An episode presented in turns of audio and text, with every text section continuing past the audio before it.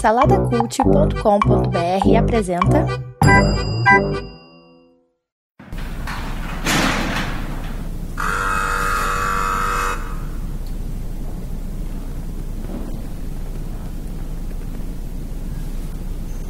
Você não é diferente de nós. Você está aqui. Você está ouvindo essa história sem saber se ela é real, se ela é verdadeira, se eu estou contando da maneira que os fatos aconteceram, mas mesmo assim você compartilha, você passa para frente e você volta aqui para saber o final, onde ela vai parar.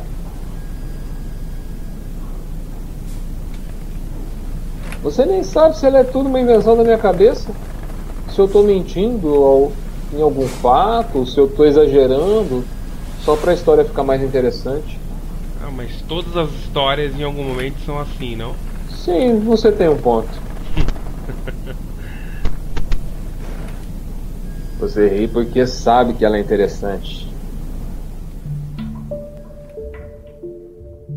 O podcast A História apresenta Ensaios Suicidas.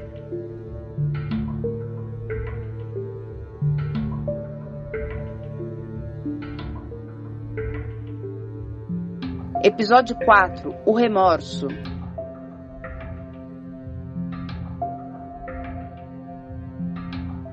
Com direção de Rodrigo Chaves.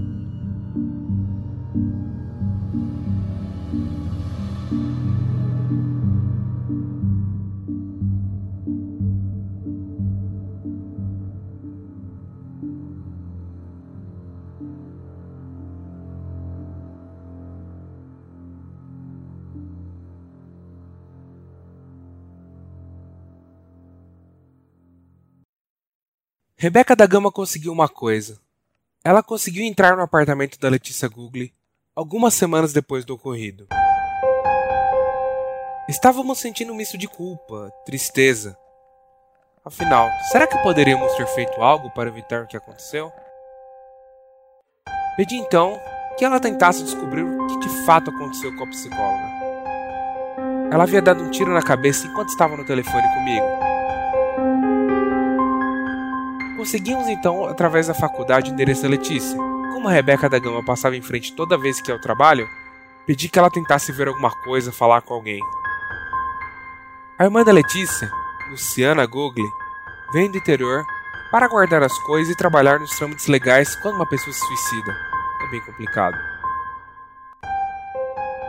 Parece coincidência, mas como para mim essas coisas não existem, Luciana Gugli era uma ex-professora do ginásio que Rebeca adorava.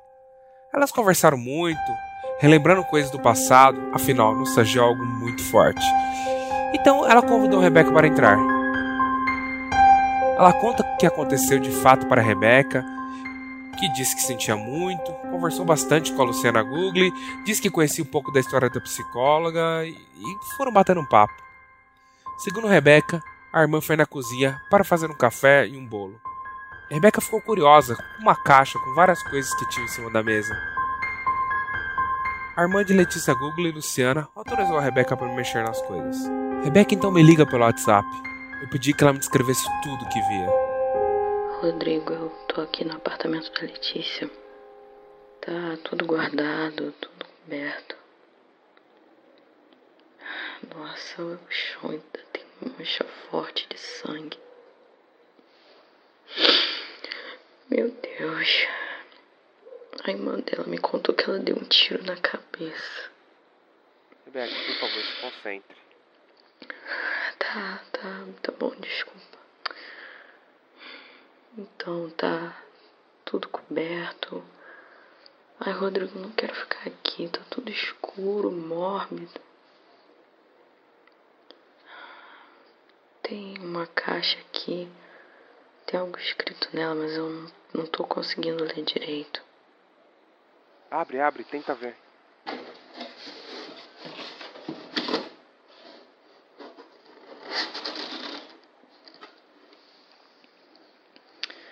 Tem várias coisas. Tem muitos documentos. Tem alguns pendrives. Tem Sei lá, parece ultrassom. Tem várias coisas aqui. Rebeca, pega os pendrives. Eu acho que a prova, acho que a Letícia estava tentando se resguardar. Tá, eu vou perguntar aqui se pode.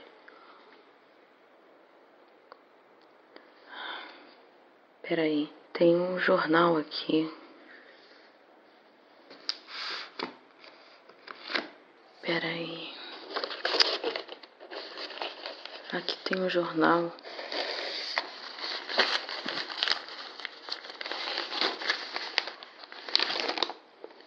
Fala do caso do professor. Cadê? Cadê a irmã dela?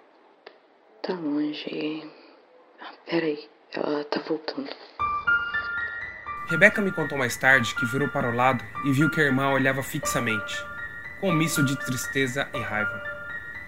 Ela dizia que tudo que estava naquela caixa seria queimado porque foi exatamente ali a causa da morte da sua irmã. Colocar as coisas na caixa e deixá-las lá era o que a irmã deveria ter feito desde o começo. Tinha um caderno que estava em cima da mesa, um pouco chamuscado já. Você encontrará muitas respostas aí. Irá encontrar também muita tristeza nessas páginas. Eu não quero saber de mais nada do passado da minha irmã. Só quero ficar com as coisas boas que minha irmã fez, que eu sei que foram muitas. Pode levar tudo se quiser. Não me interessa visitar o que já não pode ser mais visitado, o que já não pode ser mais mudado. Foi o que a irmã disse para Rebeca. Por que você grava tudo? Por que em áudio? Porque eu tenho medo de esquecer. Mas você pode escrever. Seria até mais fácil. Eu preciso gravar o áudio. Eu posso desaprender a escrever. Escutar só se eu ficar surdo. E até onde eu sei, a minha doença não é essa. Mas por que precisa de mim? Eu venho aqui para saber o final disso tudo, mas você não precisa da minha presença. Porque sempre exige que eu venha. Porque a chance de duas pessoas esquecerem é muito menor do que de uma pessoa esquecer. Eu estava cansado de ir até aquele lugar. O hospital psiquiátrico era um lugar deprimente, triste. Mas eu tinha uma responsabilidade e precisava saber o que o professor fez e por que Letícia e Renato se suicidaram. E a única fonte que eu tinha estava internado lá dentro: Felipe Ventura. Toda vez que eu chegava lá era a mesma rotina. Sou revistado, a campainha toca, abre uma grade enorme, caminho alguns passos acompanhado de uma enfermeira que nunca me dirige a palavra. Vou até o quarto do Felipe Ventura, sento e ele começa a falar. A doutora que cuidava dele, Fernanda, nunca aparecia. Eu gostaria de saber qual era a doença e por que ele estava internado ali de fato. Eu sabia que naquela ala, todos que estavam ali era pelo mesmo motivo tentativa de suicídio. Mas o curioso é que somente Felipe Ventura não estava amarrado numa cama ou trancado numa sala. Ele tinha muita liberdade até. Eu vi que ele tinha uma pequena estante no quarto. Ali tinham livros de psicologia, DVDs de palestras, um celular velho quebrado e alguns jornais antigos. O livro Os Sofrimentos do Jovem Werder, que ele sempre estava lendo, ficava ao seu lado o tempo todo. Creio que, assim como eu, ele queria estudar mais a fundo essa obra. Tinha também na estante dois itens curiosos, expostos como se fossem troféus. Uma pequena bicicleta vermelha, bem brilhante, e um carrinho de miniatura. Era um Passat importado, bem bonito, e os dois estavam impecavelmente limpos. Eu achei que eram apenas excentricidades, afinal aquele lugar era depressivo, solitário. Ele precisava se distrair um pouco. Eu às vezes achava que eu era sua distração também, porque ele realmente ficava satisfeito em me contar as coisas. Mas o que eu sabia até agora? Nunca mais tive notícias do professor Eduardo. Ele nunca respondia as minhas ligações, nunca lia meus WhatsApps. Ele havia me mandado apenas duas mensagens, duas ameaças que se concretizaram. Ele avisou antecipadamente que Renato Carli e Letícia Gugli iriam se suicidar. Rebecca havia conseguido acesso ao apartamento da finada Letícia Gugli e tinha também conseguido, com autorização da irmã dela, uma caixa com as coisas do passado da psicóloga, que iriam ser queimadas. Ela achou uma coisa interessante ali na caixa: um caderno. Era como um diário, na verdade. Ali tinham dados médicos, receitas, fórmulas, etc. Rebecca me contou que, lendo o caderno, ela percebeu que havia muita confusão, muita tristeza, muito ódio uma mulher perturbada. Pedi que Rebecca lesse alguma coisa e mandasse para mim via áudio. Rodrigo, eu li o caderno. A Letícia citou um monte de coisas. Várias estão confusas, tem várias datas. Tem uma parte aqui que ela fala do remédio que resolveu o problema deles. Tem outra que fala que a mulher foi solta. Tem outra parte aqui. Pera aí. Que fala que o Ventura estava procurando ela. Peraí, peraí, Rebeca. Vamos organizar. Me fala da parte do remédio. Leia com mais calma, por favor. Tá. Peraí. Hum,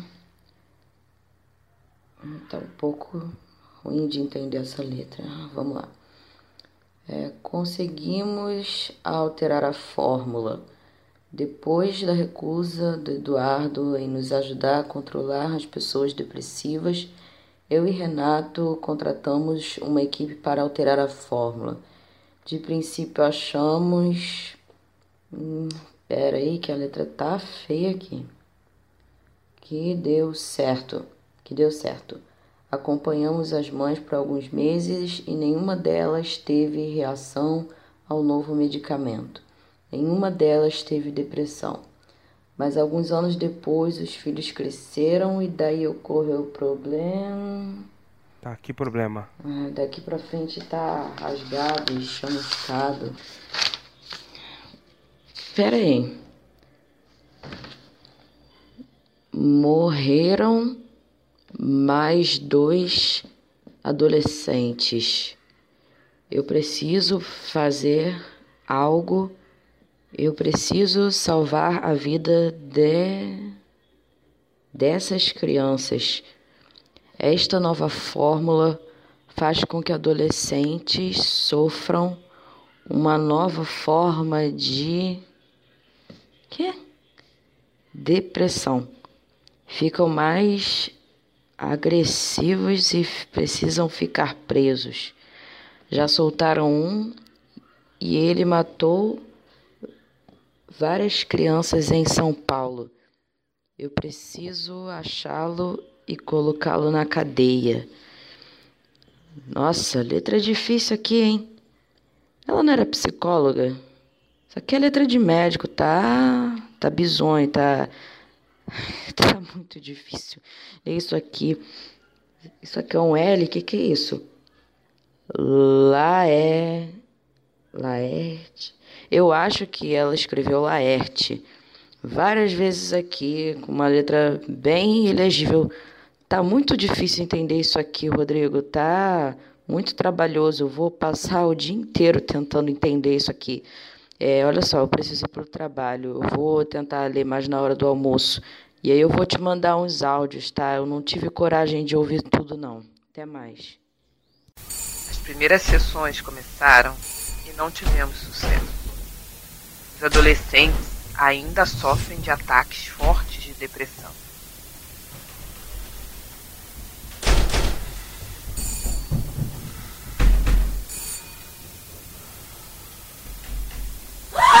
Ajuda aqui! Ajuda aqui!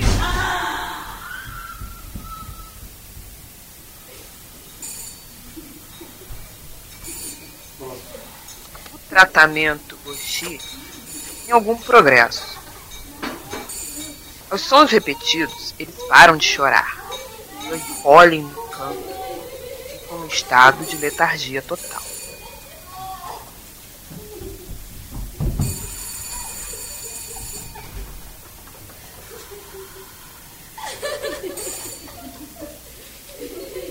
Eu espero ter controlado os ataques.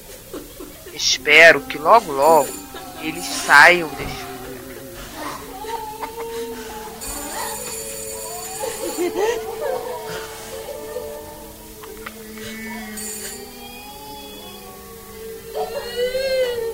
Eu me sinto presa com eles aqui. Sufocada. Sinto pena deles e penso que, de alguma forma, a culpa foi minha deles estarem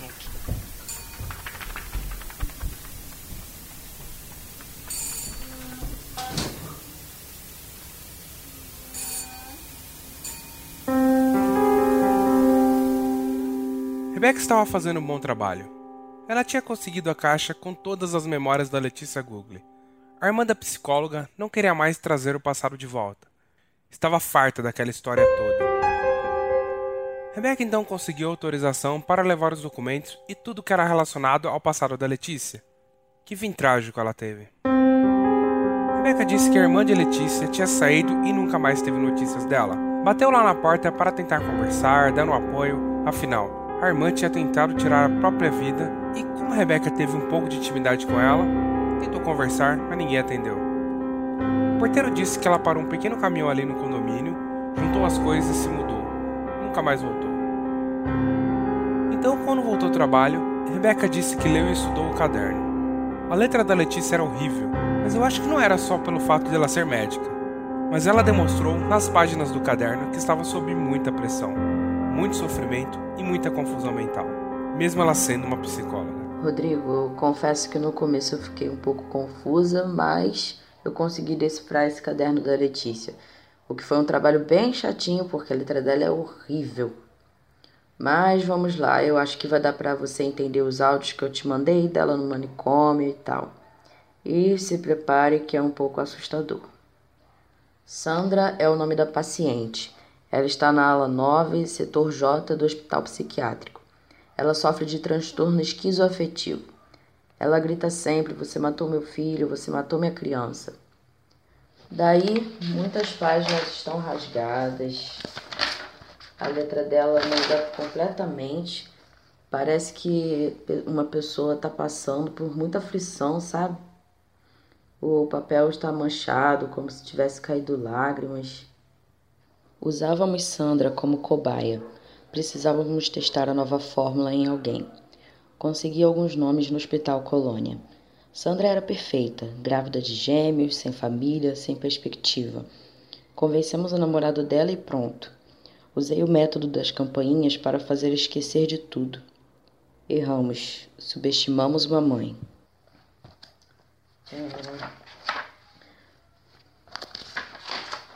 Nós tiramos os filhos dela. O pai aceitou vender um dos fetos e uma parte do dinheiro iria para ele. Ele não queria gêmeos. Durante o parto. Hum, pera, tá chamuscado aqui. Ela passou muito mal e entrou em coma, ficou. Acho que tá escrito ficou internada. Ah, então tem várias páginas arrancadas. Não deu para entender nada.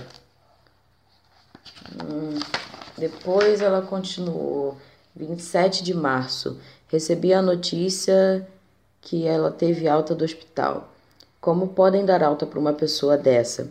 Ela vai nos procurar, ela vai dar problema para nós.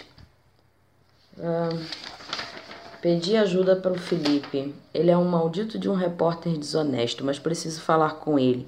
Preciso contar para alguém antes de ficar maluca. Preciso tirar essa culpa da minha cabeça. Só assim vou salvar minha vida. Agora, várias páginas rasgadas. Cara, tem muita página rasgada aqui. Muita mesmo. Ah, Laerte, é. Laerte não sai da minha cabeça. Eu não consigo tirar a culpa de que criamos ele. Mesmo colocando ele na cadeia, ainda sofro por aquelas crianças. A culpa foi minha, a culpa foi minha. Agora descobri o que um deles fez. Eu preciso achar o filho da Sandra. Eu preciso achá-lo antes que seja tarde demais.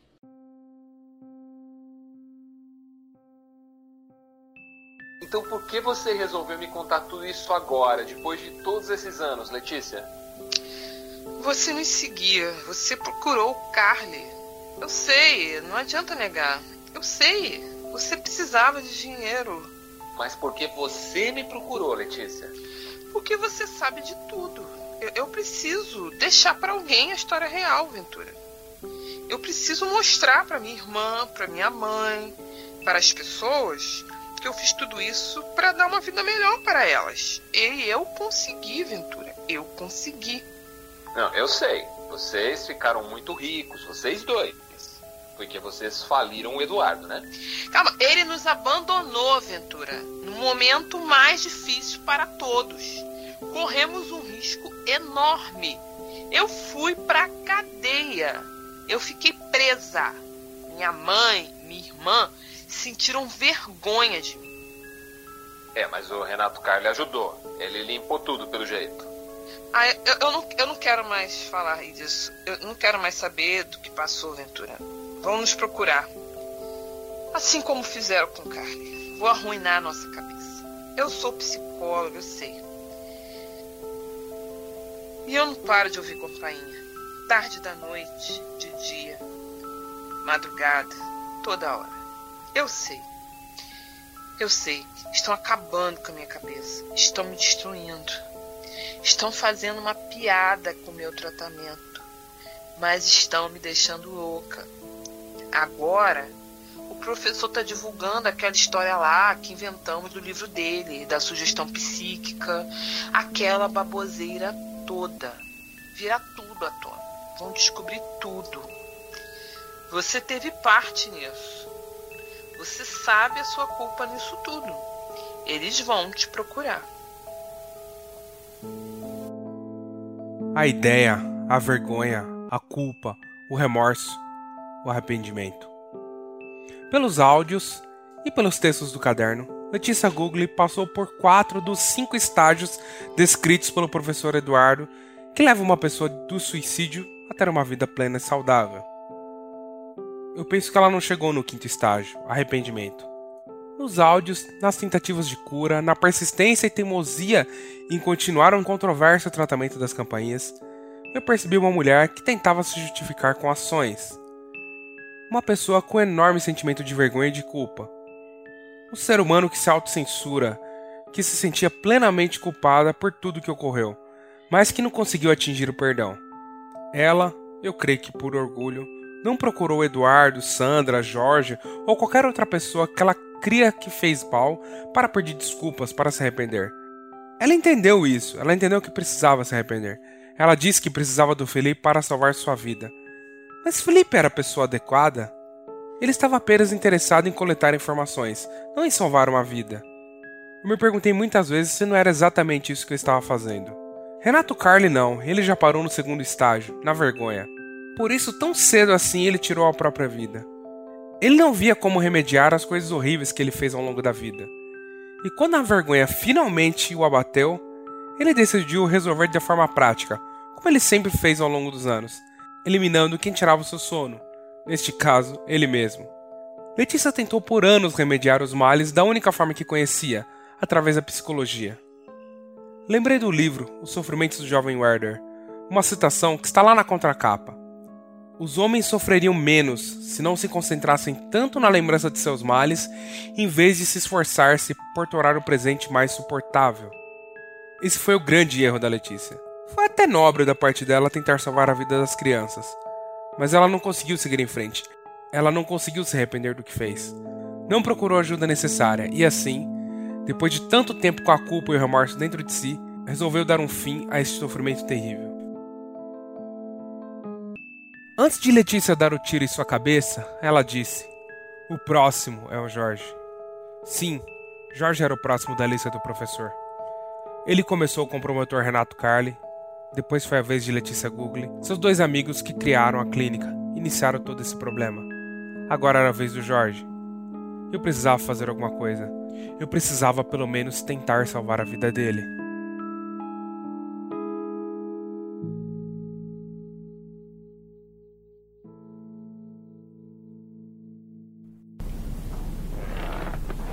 Felipe, hoje eu não quero falar da história do professor, da Letícia ou do Renato. Quero falar de você e da Sandra. Nossa história não é nada interessante. Mas todas as vezes que eu venho aqui, você me conta a história, me passa os arquivos com as gravações que fez. Mas e você? Eu queria falar sobre você um pouco mais. Tá, onde foi que você parou? Eu ouvi todas as gravações com a Sandra. Eu nunca mais a vi depois que ela conseguiu sair do hospital, uma vez que nos conhecemos. Eu tive acesso à história dela de uma repórter que estava fazendo uma matéria sobre o Hospital Colônia de Barbacena. fiquei comovido com tudo que aconteceu e fui procurá-la. Percebi que ela estava completamente sem chão. Eu a levei para uma casa de uma amiga médica que eu conheci nas reportagens e que cuidou dela, deu banho, tratou com dignidade pela primeira vez. Mas e o estado mental dela? Depois de tudo que aconteceu ao longo dos anos, como é que ela estava? Então, ela estava lúcida, mas meio calada, não queria falar nada. Mas as coisas que ela passou também não foram nada normais. Né? Meses depois foi que ela contou a história para nós. E foi aí que eu fiz a gravação. Um momento muito triste. Nós? Tinha mais gente com você? Ah, sim. É, uma doutora estava junto. Eu não lembro o nome dela. Entendi. Depois de um tempo, a Sandra ficou muito estranha. Ela ficou agitada, não parava de gritar. De noite ela gritava: Você matou meu filho, você matou minha criança. Eu vou te matar, vou te matar. Daí eu procurei a doutora e conversei com ela. Achei que a Sandra precisava de ajuda. Foi daí que eu descobri, meses depois, que a Sandra tinha conseguido, sei lá como, uma arma. E ela me mandou um recado falando que ia acabar com o seu sofrimento no lugar onde tudo começou. Se eu sentir alguma coisa por ela, era ali que ela estaria e que eu devia então procurá-la. Ela iria atrás do doutor. Sim, ela iria atrás, mas não ia conseguir. Por quê? Porque eu passei anos tentando falar com o doutor, anos tentando contato com ele e nunca achei. Mas daí ela me mandou isso aqui. O que é esse papel? Certidão de nascimento? Sim, Jorge, o filho dela. Jorge Moreno Neto. O filho foi o mesmo rapaz que atropelou e matou o filho do professor.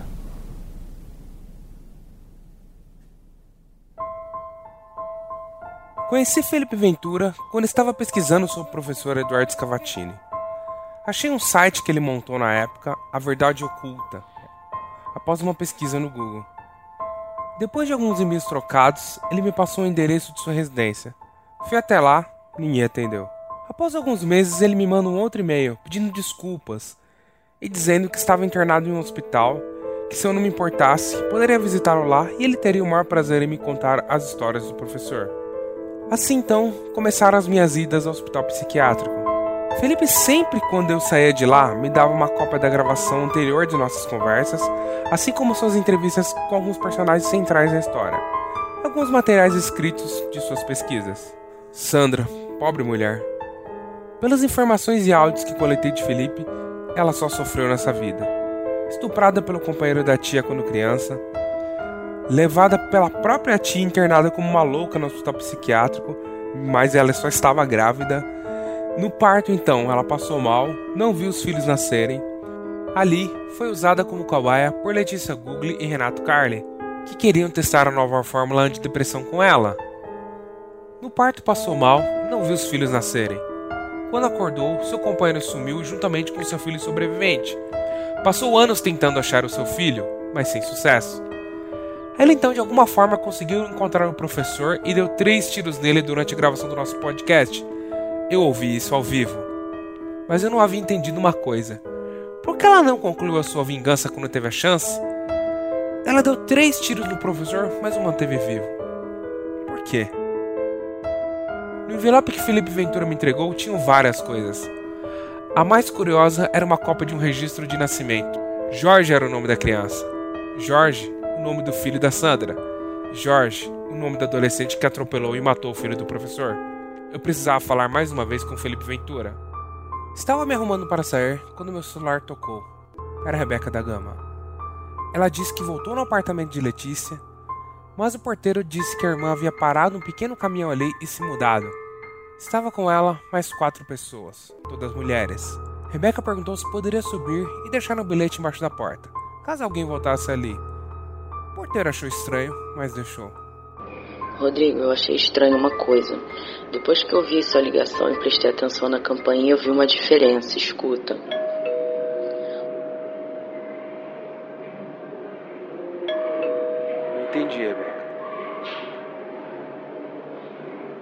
Os sons são completamente diferentes. Naquela ligação, a campainha que tocava não era da casa da Letícia. E outra coisa, eu perguntei pro porteiro se ele viu aparecer alguma ambulância, um médico nos últimos dias, se ele viu alguma coisa em comum, e ele disse que não. Só via sempre essas cinco mulheres que apareceram na casa da Letícia depois que ela passou mal. Passou mal? Sim, ele disse só isso. Rodrigo tem algo muito estranho nisso tudo.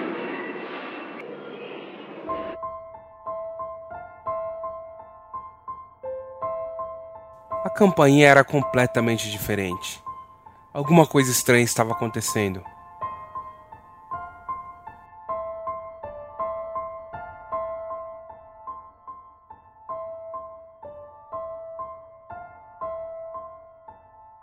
Eu corri então e voltei na ligação que fiz com a Letícia Google e a ouvi novamente, atentamente. Eu percebi uma coisa. A campanha só começou a tocar quando ela me reconheceu e iniciou a história. Hum. É, Rodrigo? É Rodrigo, Depois né? a campanha para e espero responder que sim. Ela disse ainda que os sons repetidos atiram no trilho. Isolei o som colocando só a voz da Letícia. O que eu ouvi de repente quase me fez cair da cadeira. Ela não estava sozinha no momento que deu um tiro na própria cabeça. Agora eu entendo que foram todas aquelas coisas. Cartas, os códigos, missões, eles nos tiram do trilho. Eu estava ficando fora dos trilhos. Estava ficando louco. Alguém havia me enganado. As campanhas haviam tocado para mim. Será que a minha mente foi ludibriada para que eu pensasse que Letícia Google deu um tiro na cabeça e morreu? Será que os tiros que o professor levou logo no início da história foram reais? O que faz uma história verdadeira? O que a torna real? Eu precisava de respostas. Irei atrás do Felipe Ventura primeiro e tiraria essa história a limpo. Estava então me arrumando quando recebi uma ligação. Era uma voz feminina que estava do outro lado da linha. Uma voz que eu nunca tinha escutado até agora, mas que seria muito importante nesse caso todo. Era a doutora responsável pelo Felipe, doutora Fernanda. Rodrigo, aqui é a doutora Fernanda, tudo bem? Desculpa, eu tomei a liberdade de pegar o seu número, é que eu precisava falar contigo urgente. O Felipe, ele teve uma crise nervosa e precisou ir ao hospital. Ele está sedado nesse momento, por isso peço que não venha visitá-lo. Eu preciso também saber de mais detalhes sobre o que está fazendo e seu objetivo neste caso todo. Vou marcar na minha agenda um encontro contigo logo. Tenho muita preocupação com o bem-estar dos meus pacientes. Até logo.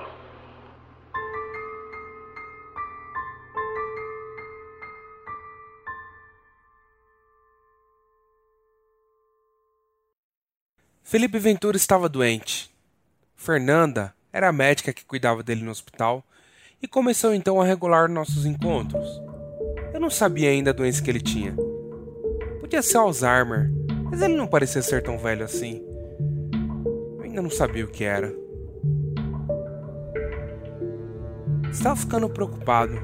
Jorge seria o próximo, segundo a última fala da Letícia. Mas o que era verdade naquela fala? O que era real? Não poderia fazer nada, estava de mãos atadas. A minha única fonte era o Felipe Ventura e eu estava proibido de vê-lo. Mas ele havia me dado um envelope pardo da última vez que nos vimos e eu tinha esquecido completamente dele. Eu estava ficando mentalmente farto dessa história toda. Eu precisava descansar.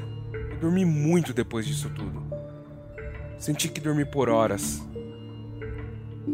Acordei de manhã, fui tomar café comecei então a investigar melhor o envelope pardo que Felipe Ventura havia me dado. Felipe Ventura, por mais desonesto que ele fosse, era um bom repórter. Ele estava montando um dossiê completo da vida do professor. Ele sabiamente tinha gravado as conversas que teve com a falecida Letícia Google, com a Sandra e com todo mundo que ele conversava desse assunto, inclusive comigo.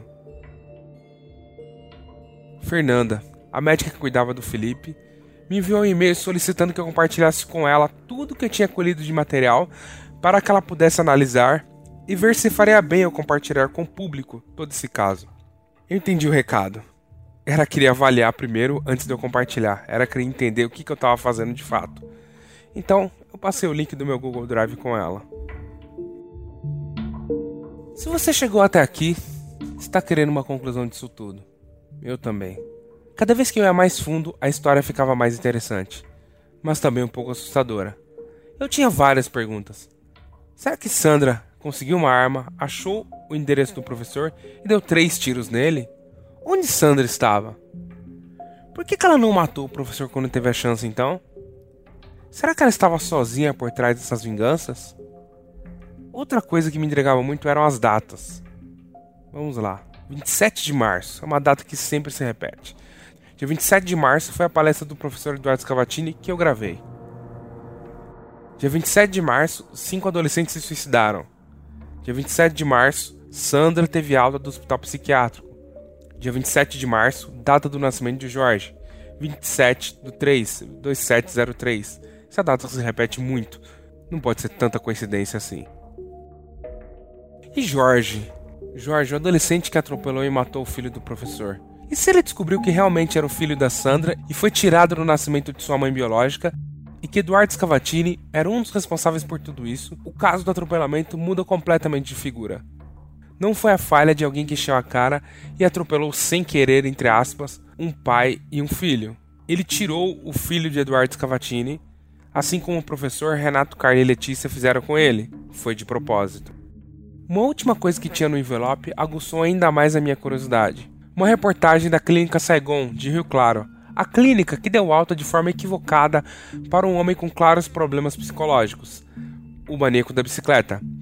Essa clínica havia sido completamente destruída por populares em 1999.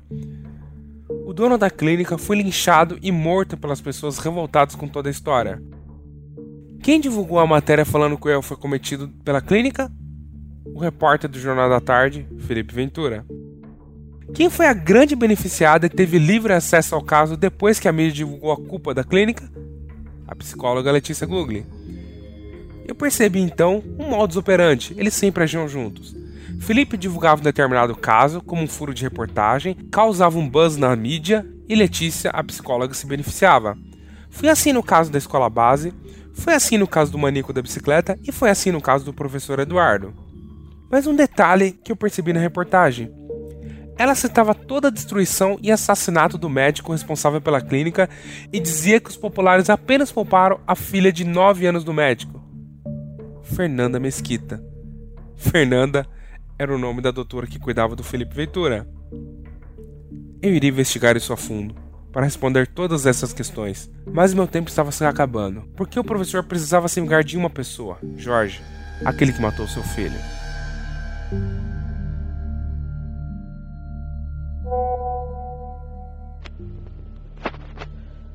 Prometo que será minha última mensagem de aviso. Eu custei achá-lo. Ele se escondeu atrás da religião, tentou apagar o que fez. Mas não tem como. O passado atormenta quando existem conflitos não resolvidos. E ainda falta resolver o dele. Aquele que matou meu filho, Jorge, irá por um fim em sua vida, dando um tiro em sua cabeça, assim como Letícia, assim como Carly, ele irá morrer da forma mais covarde.